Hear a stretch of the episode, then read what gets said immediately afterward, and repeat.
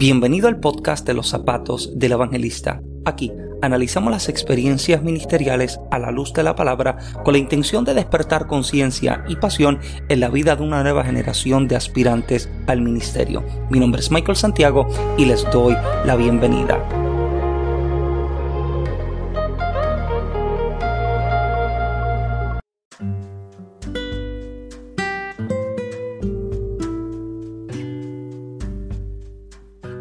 Muchas bendiciones y bienvenido nuevamente a otro episodio del podcast de los zapatos del evangelista.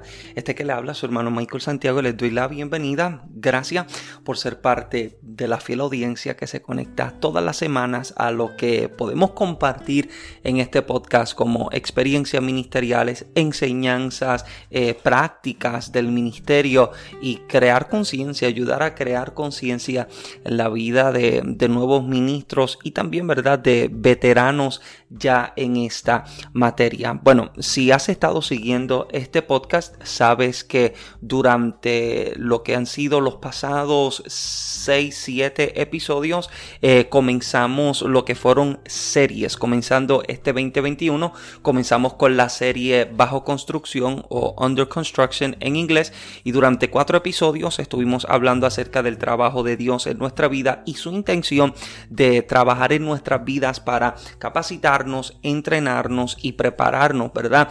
Para la obra o la asignación a la que seremos enviados. Luego de ello tuvimos eh, unos episodios normales, no formando parte de una serie y lo que fue el, el episodio pasado, entonces comenzamos con esta segunda serie de este año 2021 con el tema problemas internos. Problemas internos es la nueva serie que comenzamos y este es el segundo episodio. En el episodio anterior estuvimos hablando acerca de la envidia que esteriliza, la envidia que esteriliza y hablábamos acerca de cómo la envidia tiene literalmente la capacidad, tiene el potencial de detener el crecimiento y el avance de aquel que aspira a crecer o llegar a algo en el ministerio que el Señor le ha hablado. Así que si todavía no has escuchado ese episodio es un poco eh, confrontador, la temática es un poco fuerte, pero sé que ha de ser de mucha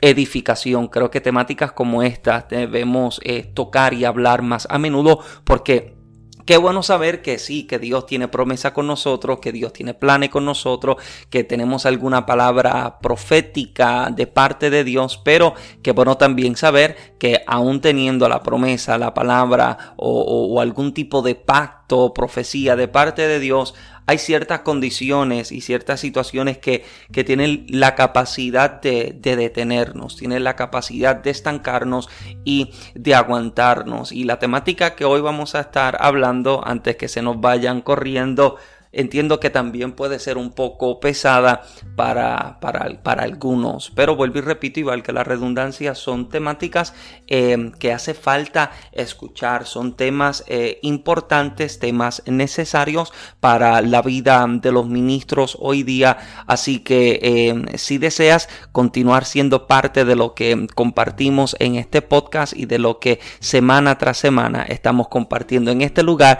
te invito a que te quedes, a que seas parte de la audiencia semanal y si no te has suscrito todavía, yo te invito a que consideres suscribirte, a que también busques el canal de Michael en Genesis Videos en YouTube, donde también estamos compartiendo el podcast en vídeo. No todos los episodios están saliendo al aire en formato vídeo, pero eh, si deseas también ser parte de esa experiencia de los episodios que estamos compartiendo, te invito a que entonces eh, te quedes en el podcast en los zapatos del evangelista. Así que comenzando este segundo episodio, quisiera hablar acerca de la altivez y de la humildad. Así que la altivez y la humildad.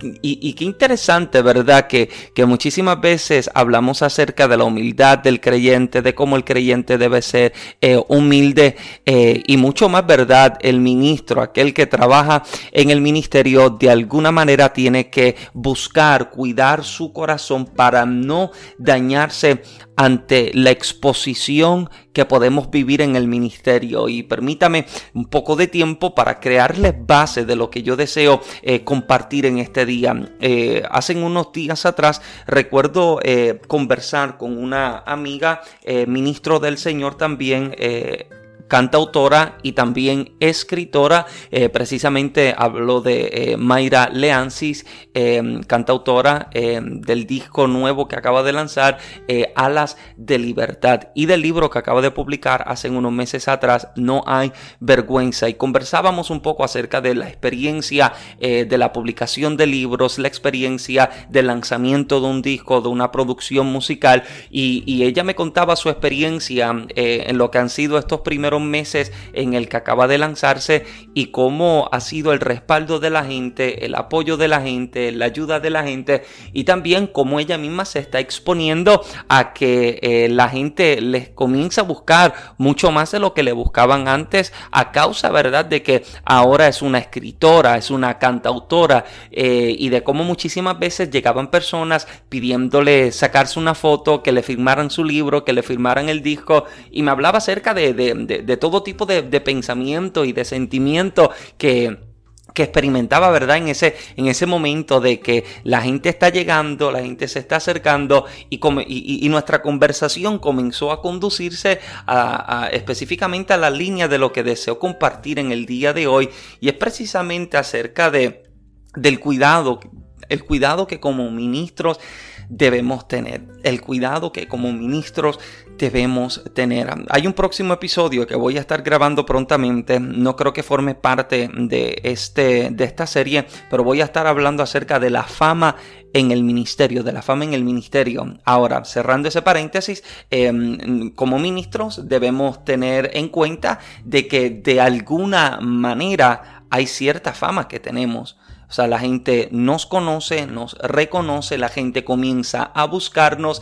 Y es aquí entonces donde como ministros eh, debemos buscar cuidar nuestro corazón. ¿Por qué? Porque la mayoría de, los, de, nosotros como ministros, eh, y, hablo quizás de, alguna cantidad eh, elevada, una gran cantidad, pero no específicamente todos. O sea, hablo de una cantidad de ministros que venimos posiblemente del anonimato, venimos desde abajo, no tenemos a alguien en el ministerio que nos empujó al ministerio, sino que literalmente comenzamos desde cero. Comenzamos desde cero, comenzamos desde seco y en palabras boricuas rompimos piedra. Literalmente comenzamos a crecer eh, y a ir formando el ministerio poco a poco, primeramente por la gracia del Señor y segundamente el esfuerzo, ¿verdad? Y la dedicación, la entrega y la pasión con la que nos hemos entregado al ministerio y de pronto encontrarnos en situaciones en las que antes posiblemente te exponías en tus primeras oportunidades y hablo de mí, permítame hablar de mí.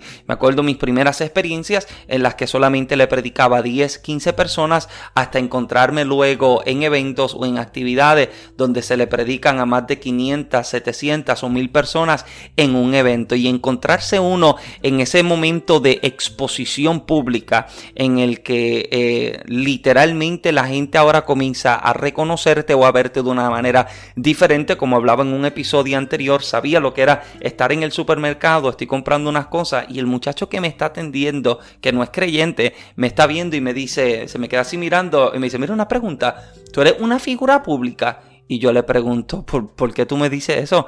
Y me dices que yo estoy viendo tu foto en todas partes, estoy viendo flyers, estoy viendo anuncios de ti por todas partes. Y de cierta manera te das cuenta de que eh, ya como que no hay cierta privacidad en el sentido de que todo el mundo te está mirando, todo el mundo te está siguiendo y el cuidado, ¿verdad? Que uno tiene que tener ahora, ya que estás ante el, eh, ante el ojo público, la gente te está mirando, la gente te está siguiendo, todo lo que compartes en las redes sociales, de todo lo que tú hablas. Por eso es que eh, eh, hablo a los ministros, el cuidado de las redes sociales, lo que uno publica, lo que uno escribe, porque eh, sí creo, sí creo en que hay cosas que pueden quitarnos credibilidad y que pueden quitarnos la seriedad del ministerio y son las redes sociales si no son manejadas correctamente. Si no se manejan las redes sociales correctamente, yo creo que ellas pueden tener la capacidad de, de quitarles la seriedad a nuestro ministerio si no nos manejamos bien. Ahora, estando en entonces en público en esta exposición en el que la gente nos está viendo, la gente nos está siguiendo, nos damos cuenta de que eh, si nuestro corazón no se cuida, la fama, los aplausos, los seguidores, las fotos, las, los autógrafos, este tipo de cosas creo que pueden tener la capacidad de producir en nuestro corazón eh, una identidad incorrecta y pueden ir formando entonces una altivez y un orgullo que lamentablemente nos aleja del Señor. El que puede que llegue el día en nuestras vidas en que si no nos cuidamos comencemos a pensar de que, wow, yo me merezco esto, yo sí me merezco los aplausos, yo sí me merezco los seguidores y de pronto nos sentimos eh, posiblemente eh, mejor que otras personas, sí, porque como yo soy el ministro, como yo soy el predicador, como yo soy el evangelista, eh, yo tengo que, que, a mí me tienen que tener un asiento exclusivo, me tienen que tener un agua especial o cuando yo llego tienen que llevarme una habitación aparte, yo no quiero ser parte del servicio yo quiero que, que, yo quiero salir por una puerta exclusiva en el altar cuando sea el momento de la predicación y tan pronto termine, me encierro nuevamente o me monto en el carro y me voy sin que la gente me toque me mire. Y es el peligro, escuche bien, es el peligro eh, en el que se puede caer, el peligro en el que se puede caer cuando el corazón no se cuida, el corazón, eh, este pronto el predicador que dice que sobre toda cosa guardada, guardes tu corazón porque de él mana la vida, que puedes guardar cualquier tesoro en la vida, pero sobre todas estas cosas, procura guardar tu corazón, procura guardar tu corazón porque si tu lugar, si tu corazón se encuentra en un lugar incorrecto, en una posición incorrecta, tu corazón y tu vida se pueden dañar por completo. Escuche bien esto, cuando tu corazón no se enfoca en lo correcto y cuando tu corazón está en un lugar incorrecto, tu vida y tu ministerio pueden detenerse por completo, puedes estancarte por completo. Entonces Dios tiene la intención de guardar nuestro corazón, de cuidar nuestro corazón, pero Dios solamente puede hacer una cierta parte en nuestra vida y nos da entonces a nosotros la opción la decisión de que nosotros mismos tomemos cuidado de nuestras vidas, que nosotros mismos tengamos atención y tengamos el cuidado de guardar nuestro corazón, de buscar entonces mantenernos agradando al Señor. Y qué triste entonces debe ser, ¿no? De que podamos llegar a una altura ministerial y que estando en esa altura me sienta como que ahora yo soy más importante, ahora yo soy más grande, ahora yo estoy en una posición en la que yo merezco más de lo que estoy recibiendo. Y el problema con esto es que entonces nos vamos al otro extremo de lo que sucede en el ministerio de que ahora para llegar al ministro tiene que ser a través de cinco o seis secretarias. Para tener algún tipo de conversación de dos minutos debe ser una cita con meses de anticipación cuando ya no hay esa accesibilidad. Y yo creo, amado, escuche bien, yo creo que el ministro siempre debe estar de alguna manera accesible a la gente, accesible a la gente. Yo no creo que el ministro debe llegar a un momento en su vida ministerial eh, en, el que, en el que se haga intocable, inalcanzable,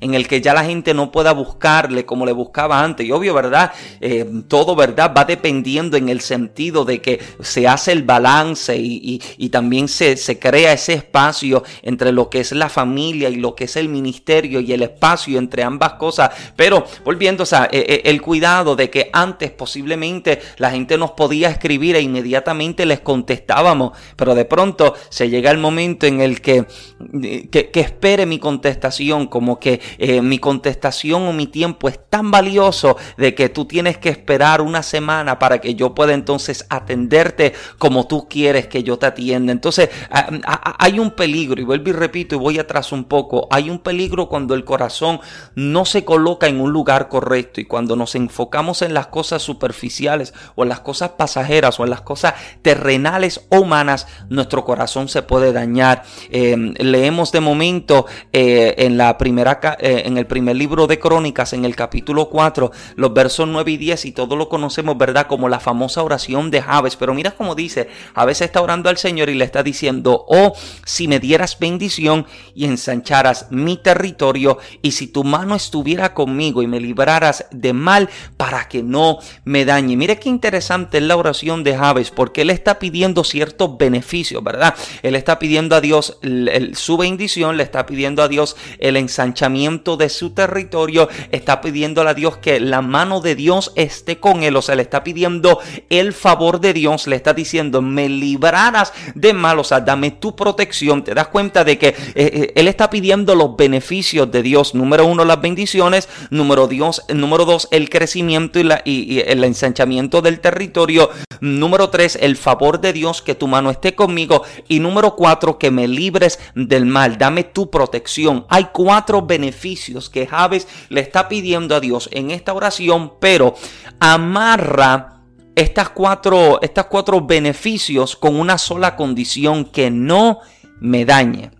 Permíteme crecer, permíteme multiplicarme, permíteme alcanzar las alturas, pero por favor, ayúdame a que yo no me dañe. Y cuando yo, cuando yo leo la oración de Javes y la considero de esta manera, ¿verdad? Me doy cuenta de que es un hombre que está pidiéndole a Dios, permíteme crecer tan alto como tú quieras pero por favor, Señor, que mi corazón no se dañe.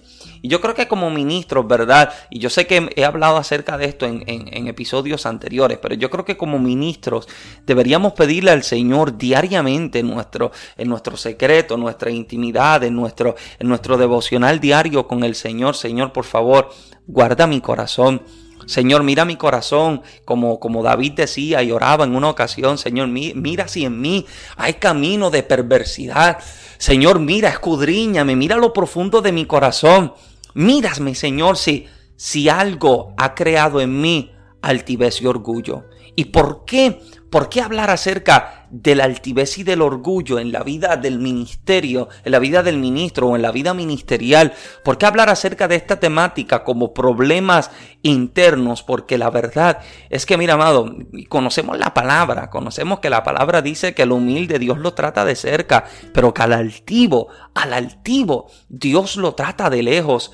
¿Y qué, eh, qué, tan ingenuos podríamos llegar a ser en pensar de que siendo altivo Dios me puede seguir usando, siendo altivo Dios me puede seguir bendiciendo, siendo altivo u orgulloso yo puedo seguir creciendo y llegando a estaturas cuando la misma palabra nos enseña, el predicador en los proverbios nos decía y decía de momento de que, o sea, em, antes de la caída, mira, viene la altivez de espíritu y qué tan terrible puede ser esa caída a causa de que el corazón sencillamente se dañó, sencillamente se corrompió y de pronto comenzó a sentirse mejor.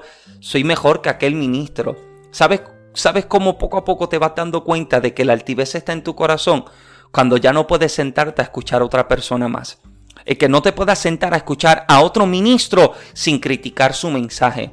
Hay altivez en el corazón cuando te sientas a escuchar a un ministro con la única intención de estudiarlo, de juzgarlo y de clasificar su mensaje.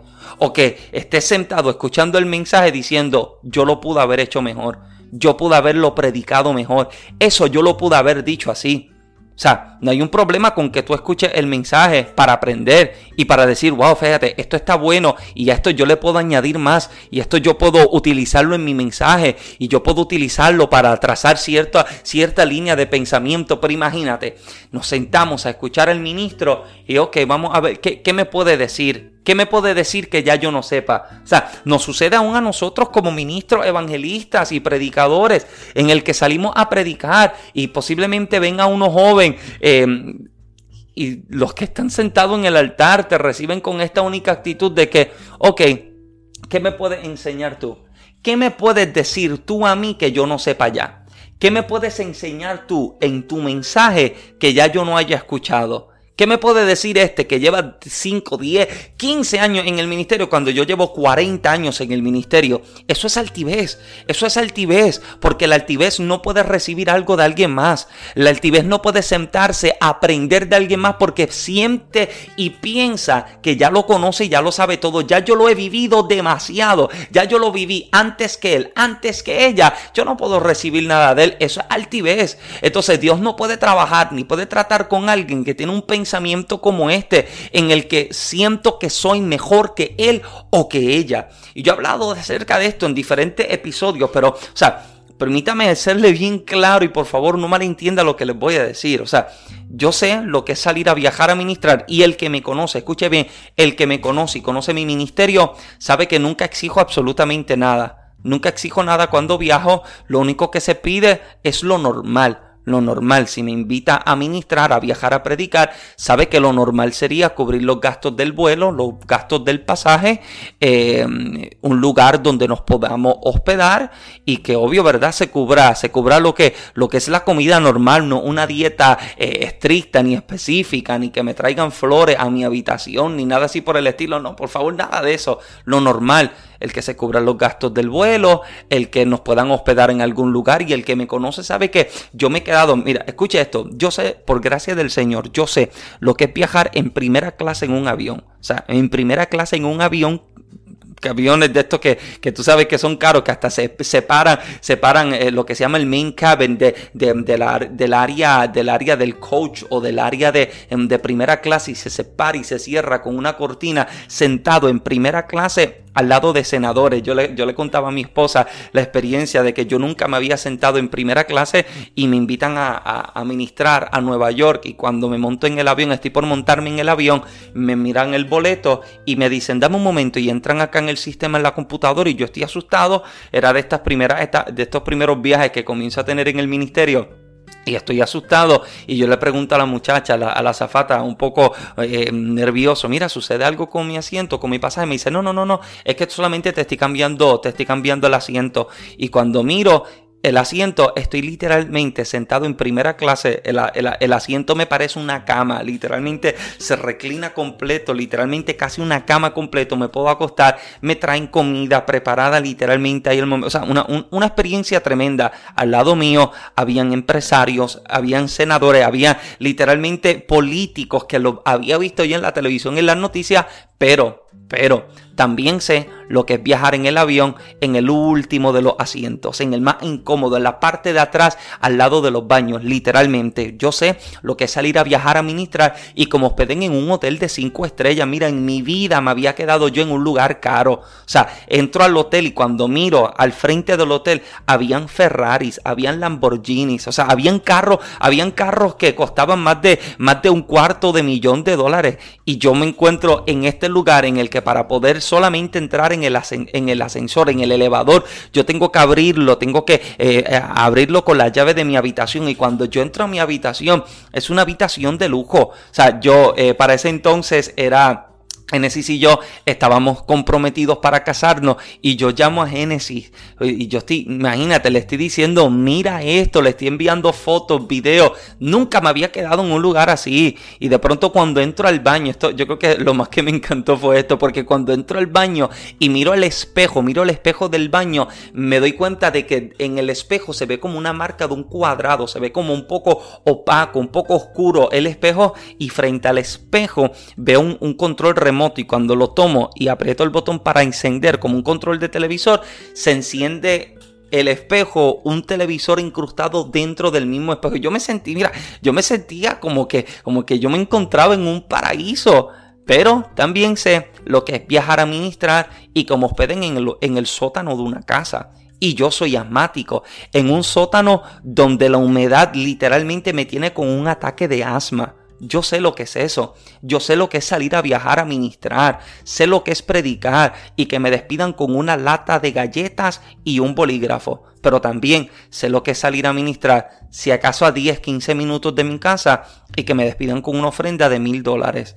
Cuando tu corazón, escuche bien, cuando tu corazón no se encuentra en un lugar correcto, lo mucho o lo poco a ti te daña Cuando tu corazón no se encuentra en el lugar correcto, lo mucho o lo poco tiene la capacidad para matarte. Si te dan mucho, te dañas. Si te dan poco, te dañas. Y el predicador oraba y le decía al Señor, Señor, no me des mucho, no sea que te olvide, pero no me des muy poco, tampoco sea que termine yo maldiciéndote. O sea, cuando tu corazón no se encuentra en un lugar correcto, poco a poco comienza a corromperse y comienza a dañarse la esencia de la humildad de Dios en nuestra vida. Y ahora hablamos de, humildad y humildad no es andar caminando con la frente tocándote los tobillos. Humildad no es, no es vivir vistiendo con ropa vieja, gastada y rota. O sea, humildad no es pasar hambre en tu casa, humildad no es tener para pagar tus biles, eso no es humildad, eso no es humildad. Muchísimas veces se nos ha enseñado la humildad con un concepto erróneo, con un concepto equivocado, eso no es humildad.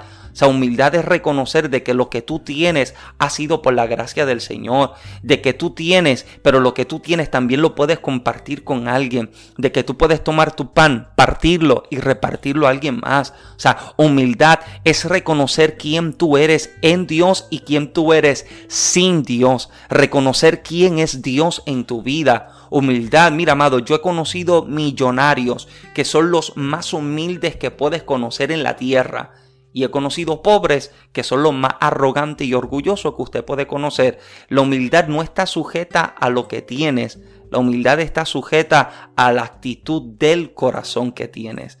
Está sujeta a tu humildad o la altivez que puede tocarte cuando tu corazón no se encuentra en un lugar correcto y en la vida del ministro cuando tu corazón solamente se enfoca en los aplausos, en los halagos, en los seguidores, en los likes, en las fotos, en los videos, etiquétame en las cosas. Sí, yo quiero ser, yo quiero estar trending. Cuando nos enfocamos en este tipo de cosas, se va corrompiendo la esencia de la humildad de Cristo en nuestra vida y entonces entra la altivez que tiene la capacidad de matar nuestro ministerio. La envidia mata el ministerio, la altivez también lo puede hacer. Y he conocido de personas, ministros, que abiertamente expresan yo soy un altivo yo soy un orgulloso. He conocido de ministros que ellos mismos pueden expresarlo, yo soy un arrogante, yo soy un altivo. Y lo reconocen. El problema no es que lo reconozcan, el problema es que aún reconociéndolo, no hace nada para cambiarlo. No hace nada para cambiarlo. Y lo triste es que entonces tiene que llegar el quebrantamiento de Dios en nuestra vida. Y el quebrantamiento de Dios llega, rompe, barata, aplasta y arranca y estirpa todo lo que no está para que todo lo que está que no debe estar para que entonces se quede lo correcto. Así que mira, amado, yo oro a Dios, yo oro a Dios que tu corazón no se dañe, que tu corazón se mantenga en un lugar correcto y que mm, no se pierda la esencia de la humildad de Dios en nuestra vida, que la altivez no toque nuestros corazones y si te sientes, si te sientes que tu corazón se ha dañado y que de pronto la altivez ha ido creciendo en el que te miras en el espejo y sabes lo que hay, pido a Dios que tú mismo puedas reconocerlo ante Dios y pedirle que tu corazón pueda ser limpiado, pueda arrancarse y quitarse todo lo que no es para que se quede lo que debe quedarse en tu vida, lo que verdaderamente agrada a Dios. Así que amado, gracias por conectarte a este episodio número 2 de la serie eh, problemas internos. Gracias por ser parte de la audiencia que siempre está aquí todas las semanas escuchando lo que de parte de Dios hemos entendido que debemos hablar a la audiencia. Me puedes seguir y me puedes encontrar en las redes sociales de Facebook e Instagram como Michael Santiago y en YouTube también puedes encontrar el canal mío y el de mi esposa, el de Michael en Genesis Videos, un canal que ha de ser de mucha pero que mucha bendición y edificación a tu vida matrimonial, a tu vida ministerial, a tu vida eh, empresarial, a tu vida de noviazgo. Ha de ser de mucha bendición los videos eh, y el contenido que tenemos en nuestro canal. También puedes encontrar toda nuestra mercancía ministerial en michaelsantiagoministries.com Puedes encontrar todos nuestros libros, el libro los zapatos del evangelista, Toma tu lecho y anda, hágase tu voluntad y tú puedes hacer los cuatro libros que han de ser de mucha bendición y edificación y ayuda a tu vida. También encuentras nuestra camisa ministerial. Hay unos mensajes también que puedes descargar, mensajes de predicación que puedes descargar y también puedes convertirte, ¿verdad?, en esa audiencia que mm, apoya y que aporta a nuestro ministerio. Si nos sigues acá eh, en el podcast, te felicito y si no nos has seguido todavía, síguenos, suscríbete, dale cinco estrellas si te ha sido eh, de edificación y de bendición este podcast y cada episodio y también puedes convertirte en un contribuidor del podcast y del ministerio a través específicamente de aquí de la plataforma. Hay tres diferentes eh, formas en que puedes convertirte en un contribuidor, tres diferentes eh, tarifas, por decirlo de alguna manera, eh, que la misma aplicación, esto no lo pongo yo, la misma aplicación lo pone para ayudar también a los creadores y en este caso, ¿verdad? ayudar a seguir trabajando con este podcast. Así que muchísimas gracias, ha sido una bendición conectarme con usted. Yo pido a Dios que te bendiga bendiga con lo mejor. Mi nombre es Michael Santiago. Será entonces hasta la próxima. Muchas bendiciones.